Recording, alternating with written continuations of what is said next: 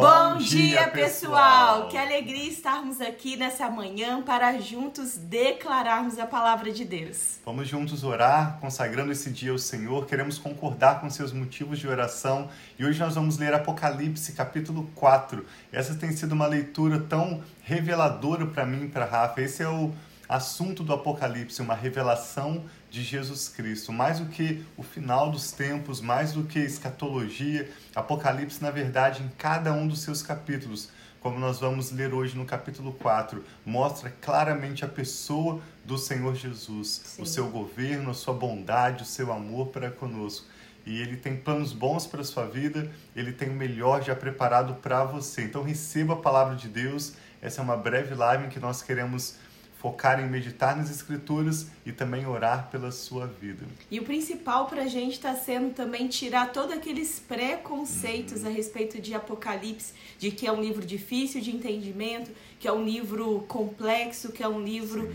Que muitas vezes só fala dos fins dos tempos e nós estamos vendo que ele é um livro atual, é um livro que revela Jesus e foi um recado para aquele tempo de Jesus diretamente para a sua igreja. Sim. E é um recado atual para nós que somos igreja do Senhor. Então vamos ler com bastante expectativas de receber qual é esse recado, qual é essa revelação, o que Deus quer mostrar para nós através de Apocalipse. Pai, muito obrigado pela sua bendita palavra, que Sim, é uma lâmpada pai. para os nossos pés e uma luz para o nosso caminho. Como nós amamos, dependemos da tua palavra Sim, e nos alegramos ao receber agora mais uma porção da tua palavra.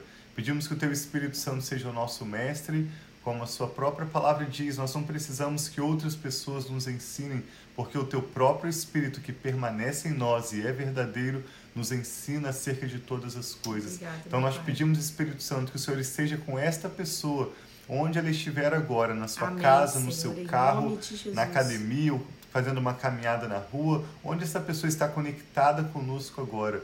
Nós pedimos a tua paz, pedimos a unção e a revelação do teu Espírito Santo. Que assim seja. Recebemos a tua palavra com alegria e com gratidão em nome do Senhor Jesus. Amém. Amém. Então, no capítulo 4, João tem uma visão do trono de Deus e nós vamos ver claramente Jesus. Quem é Jesus? Começa dizendo assim, Apocalipse, capítulo 4. Depois dessas coisas, João acabou de escrever as sete cartas conforme Jesus redigiu a ele, as sete igrejas. Depois dessas coisas, olhei e diante de mim estava uma porta aberta no céu. A voz que eu tinha ouvido no princípio nós lemos no capítulo 1, quando o próprio Jesus fala com João. A voz que eu tinha ouvido no princípio, falando comigo como trombeta, disse: Suba para cá e mostrarei a você o que deve acontecer depois dessas coisas.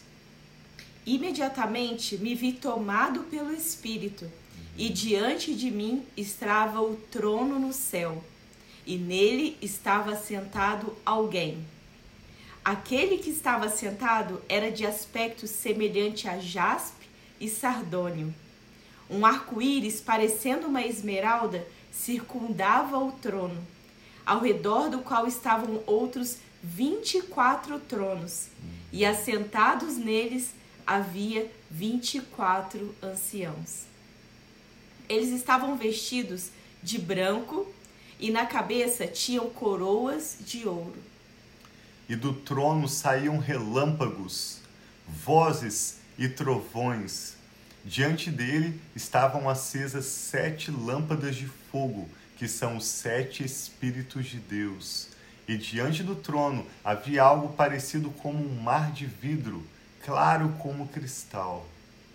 No centro, ao redor do trono, havia quatro seres viventes, cobertos de olhos, tanto na frente como atrás.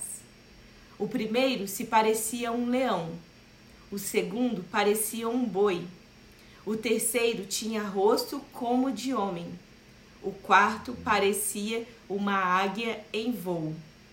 Cada um deles tinha seis asas e era cheio de olhos, tanto ao redor como por debaixo das asas.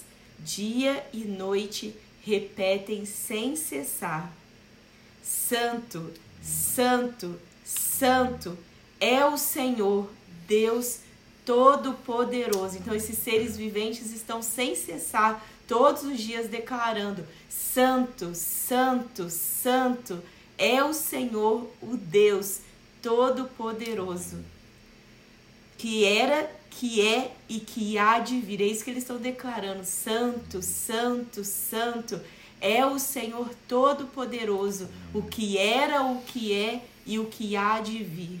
Toda vez que esses seres viventes dão glória, honra e graças àquele que está sentado no trono e que vive para todo sempre, os vinte e quatro anciãos se prostram diante daquele que está sentado no trono e adoram aquele que vive para todo sempre. Eles lançam as suas coroas diante do trono e dizem: Tu, Senhor e Deus nosso, és digno de receber a glória, a honra e o poder, porque criaste todas as coisas e por tua vontade elas existem e foram criadas. Esse capítulo é tão lindo, um dos capítulos de todo o livro do Apocalipse que mais desafiam a minha imaginação.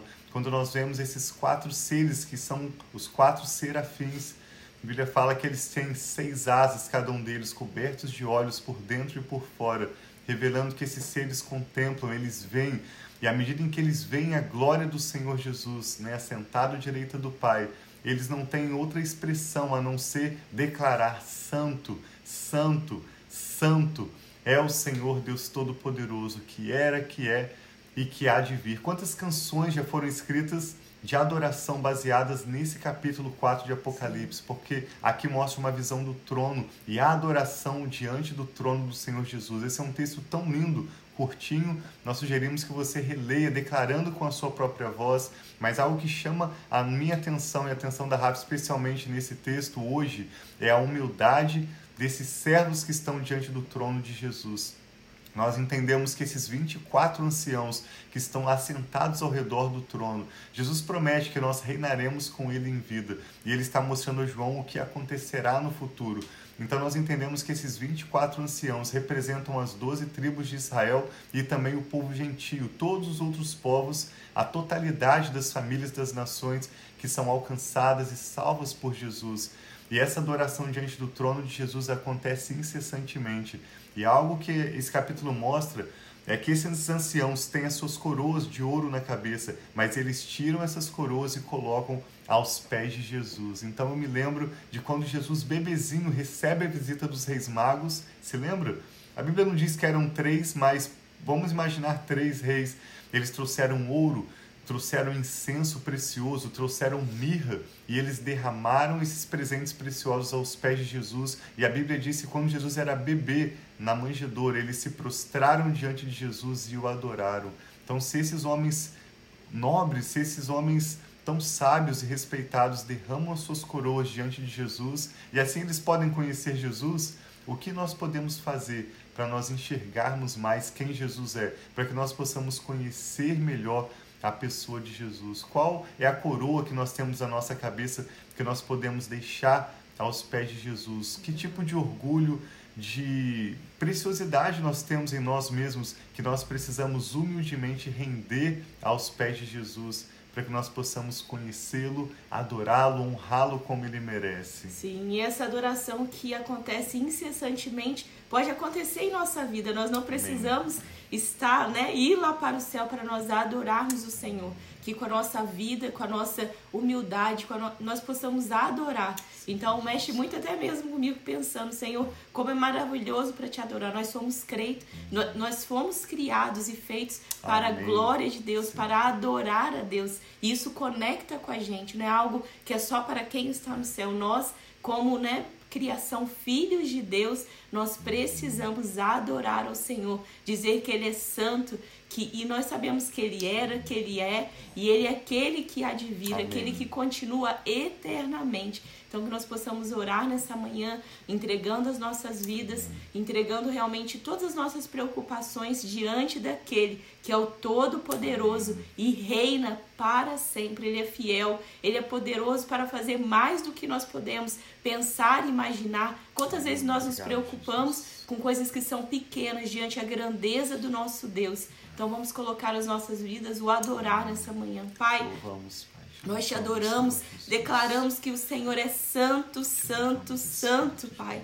O céu está cheio, Pai, da tua glória. Obrigada, Senhor, pela grandeza do Senhor. O Senhor é aquele que é, que era e que há de vir. E juntos aqui, Pai, cada um que está conosco, que nós possamos render, Pai, realmente diante dos teus pés, tirar as nossas coroas, todas essas coisas que parecem tão importantes preciosas, Pai, da nossa vida, mas nós queremos render e realmente nos ajoelhar diante de Ti. Recebe, Pai, o nosso louvor, a nossa adoração, recebe o nosso coração, que o nosso louvor, Pai, que a nossa adoração seja como aroma agradável a Ti, Pai, que seja realmente sacrifícios de louvor a Ti. Em nome de Jesus, eu coloco diante de Ti tudo aquilo que parece grande, tudo aquilo que parece difícil, tudo aquilo que parece, Pai, impossível diante do Senhor, que é o Deus, Pai, que faz aquilo que é impossível, porque tudo para ti, todas as coisas para ti são possíveis. Então eu coloco diante de ti desafios